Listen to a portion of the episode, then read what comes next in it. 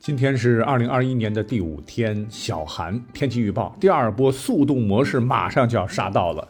降温幅度、最大阵风和降雨量虽不及上次跨年霸王级寒潮，但也是非常非常寒冷。提醒大家多添加衣物，注意防寒保暖。要是搁以前在老家，这个季节这个温度呢，我妈肯定要为我熬煮一大锅的鸡汤暖身子。可是现在，哎，我在外地工作，生活节奏快，没有时间自己做哈，正馋着呢。哎，巧了，下午呢，喜马拉雅给我寄来了他们推荐的汤小罐罐装鸡汤。以往都是要到菜市场买鸡、杀鸡、拔毛、除干净，再开火加料，慢慢熬炖，吃完得一家子人。那汤小罐类似小罐茶，确实省了很多烹饪麻烦。一开罐，哇，浓浓的鸡汤香味儿。里边料也足，只有鸡和水，外加食盐。那喝完一抹嘴儿，香哈，鸡肉香气四溢，跟我妈当年做的鸡汤好像好像，绝对不是添加剂那种齁的慌的香。所以呢，我最终答应西马，愿意将妈妈熬煮味道的这种鸡汤推荐给大家，大家可以去暖暖的尝一尝。我给起码说了，价格一定要最低折扣。那节目下方的小购物车或者是节目介绍里边的点我点我点我看到了吗？各位可以去点点看看啊。原来六十四块八四罐。两包粉丝还有汤杯，现在只要四十五块八一罐，不到十二元，就是实惠。好，接下来大力丸为您奉上心灵鸡汤，欢迎收听大历史。大家好，我是大力丸。《资治通鉴》说：“才德全尽，谓之圣人。”圣人之所以称作圣人，是因为在自己所擅长的领域取得了极大的成就，得到了世人的认可，才称之为圣人。但各位可知，我国古代有十大圣人，那真是彪炳史册。而作为必备的文史知识，那我猜，如果让各位朋友突然一口气都说全，那应该是相当困难的。如果能说全，算我输啊！咱们明天大历史再加更一期。本期节目呢，咱们就来巴拉巴拉圣人的故事。那圣人当中排第一的肯定是文圣孔子。孔子，儒家缔造者，在礼崩乐坏、追求霸道的时代，主张施以仁政，以道德和礼教来治理国家，堪称当时的一股清流。又倡导有教无类，门下弟子三千，贤者七十二，成为了历史上最有名的大教育家。在汉武帝时，刘彻罢黜百家，独尊儒术，儒家思想逐渐成为了中国封建文化的正统，影响极大。故而呢，后世一直把他尊为圣人，号称至圣先师，后世又尊称为文宣王。那除了这些高大上的名号，你一定不知道，孔子历史上还有一个非常低调，但又掩饰不住其锋芒的名号，唤作肃王。肃严的肃，大王的王。什么是肃王呢？就是先秦文献当中啊，肃王指的就是远古帝王，也可以指有帝王之德而位居其位的人，有虚龙假凤之意。那么孔子为何能成为肃王呢？民间几千年来有两种说法被流传下来。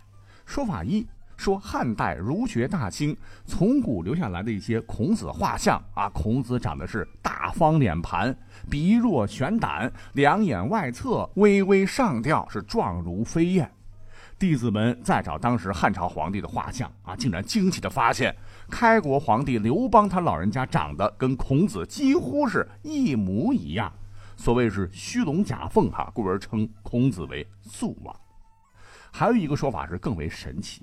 传说孔子的老妈颜征在与叔良和结合之后不久就怀了身孕。叔良和比孔子他妈大几十岁，老来得子，望子心切，就多次呢和这个颜氏到尼山祈祷。那俩人最后一次去尼山祈祷回来的途中，竟然突然看到空中飞着一只麒麟。麒麟在经过他们头顶的时候，是吐掉口中衔着的玉帛。正好是掉落在叔良和的手中，只见玉帛上写着“水晶之子孙，率纣而肃王，只在贤明”，意思就是说，孔子并非凡人，虽然没有居帝王之位，却有帝王之德，有指引千秋的品行，堪称肃王。当时孔子家人是诚惶诚恐，将一彩绣系在麒麟的脚上，以示对于上天的谢意。原本以为这就是神话传说哈，可万没想到，在周敬王，也就是春秋到战国的交界点，当时呢，有一个人在犁地的时候，竟然意外的在土里边挖出了当时孔子的老爹系在麒麟上的那个彩绣，从此肃王就代指孔子啊，别的人没资格再享用。那这是文的，有文有武啊。一说到武圣，很多人脑海当中马上就会想到关羽关二爷。可是你知道吗？从古至今，武圣可不止关羽一人。那武圣之所以被称作武圣，绝对不是武功在世，天下无敌。那人屠白起、兵王韩信、霸王项羽，其实呢都可以入选了。你要配得这个圣字啊，不仅要能统兵作战，更要有春秋大义，还要得到历代朝廷的认可，民间呢也得多有百姓来推崇。故而在明朝之前，你像是久负盛名、助武王伐纣、建立大周、齐国的始祖姜子牙，一直被当作武圣来祭祀。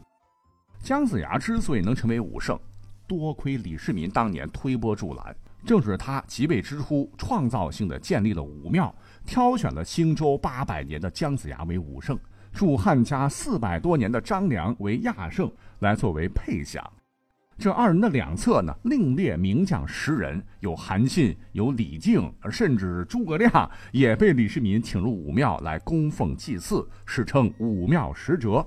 祭祀武庙的祭典与祭孔子的文宣王庙的礼仪等级相同，只是很可惜，当时唯独没有关云长。直到百年之后，安史之乱，唐德宗李阔中期，武庙才增加到六十四人。关羽这才勉勉强强的被选入了武庙，但是他还不是武圣啊。到了南宋时期，一位新武圣诞生了，他就是一生力主抗金、精忠报国，却被奸臣诬陷以莫须有的罪名杀害的岳飞。在岳飞被杀害的二十年之后，他的冤案才被平反。其实啊，从功勋能力和贡献来看，岳飞都要强于被神化了的关羽。当时人们呢非常同情并怀念武穆越王，就请朝廷下旨来确定岳飞为新的武圣。当时在民间，因为传统信仰有惯性嘛，岳飞以及刚才讲到的姜子牙都是并列被大家所祭祀的。甚至是元朝和明朝的时候，武圣还都有抗金名将岳飞。而我们现在武圣啊，之所以看起来哈都是关羽，因为明末女真后金入关建立的清朝。如果说再尊崇抗金的岳飞不合适，于是乎经过一番的斟酌，最终因关羽忠义，便大力宣扬和神话关羽，不断追谥，将关羽放到了武圣的位置，直到今天。所以要记住哈，武圣历史啊不止一位。而下面要介绍到的智圣，智慧的智，跟关羽的情况差不多。大家都以为好像只有诸葛亮啊，其实呢，在他之前还有一位。那咱们都晓得，诸葛亮之所以被尊为智圣，不仅是智慧超群，《三国演义》塑造的是近乎于妖，其在历史上是不贪权、不谋私利、严于律己、勤政为民，为报知遇之恩，曾亲率大军北伐，革金武器，诸葛连弩，威力无穷，发明木牛流马、巧设八卦阵等等，为历朝历代所推崇，而成为了智慧的化身。所以说，诸葛亮能成为智圣，那大家都服气。而诸葛亮之前的那位老前辈，另一位智圣呢，不是别人啊，正是汉武帝时期的词赋家东方朔。东方朔呢，还是相声演员的祖师爷，因为呢，他凭借聪明和滑稽，多次被汉武帝所赏赐。可问题，这个人太油腔滑调了哈，故而呢，在刘彻心中落下了他只是个逗乐解闷的角色。东方朔有什么治理国家大事的建议和见解，一直以来刘彻都不太放在心上。可以说，东方朔一直都是怀才不遇。直到汉武帝刘彻的后期，东方朔变着法儿的将自个儿的主张以段子的形式，风趣幽默的讲给汉武帝听。可能是刘彻晚年发生了很多事儿。让汉武帝转性了，此时东方朔的主张才得到了认可，影响到了汉武帝对国家大事的决策。世人呢也因为东方朔的机智而以智胜誉之，但讲真，比起诸葛亮，论能力和美誉度都不够突出。好，另外几圣是哪几圣呢？茶圣陆羽，这写出了世界上第一部茶文化的专著《茶经》，成为盛唐著名的隐士。连皇帝都想找他品茶、聊天、谈人生。还有兵圣孙武、书圣王羲之、画圣吴道子、诗圣杜甫、药圣孙思邈、草圣张旭。你看，文武诗画医药都有了，那真是面面俱到。不过呢，还少了一位圣人，这便是剑圣。剑圣是谁呀？我之前讲过，您可以回忆一下哈。他就是裴民。当年和李白的诗词、张旭的草书并称唐代三绝之一。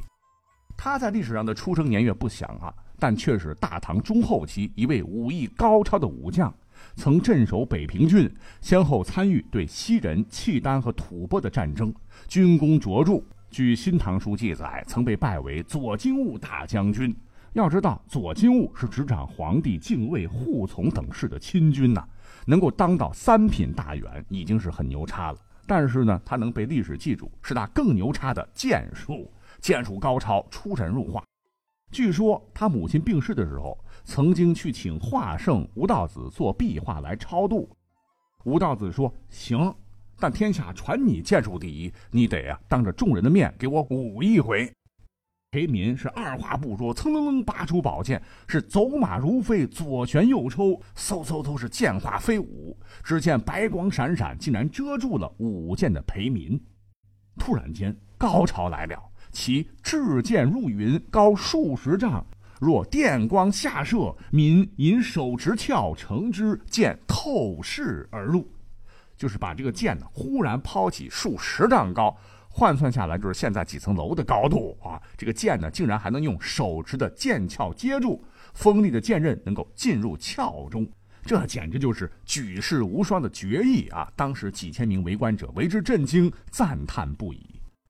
但谁能想到呢？这位剑圣早年呢，他并不是练剑的，而是射箭的，故而呢，历史上还有一条比较出名的裴民射虎这一条黑他的故事。说年轻时的他曾经一天之内射死过三十一只老虎，不过呢，这个老虎是打引号的，他感到非常骄傲。结果呢，来了一位老人家走过来对他说：“你射死的这些都是彪，像虎但不是虎。若是遇上真虎，你肯定就不行了。”裴民年轻气盛，就忙问：“那真虎在哪儿呢？”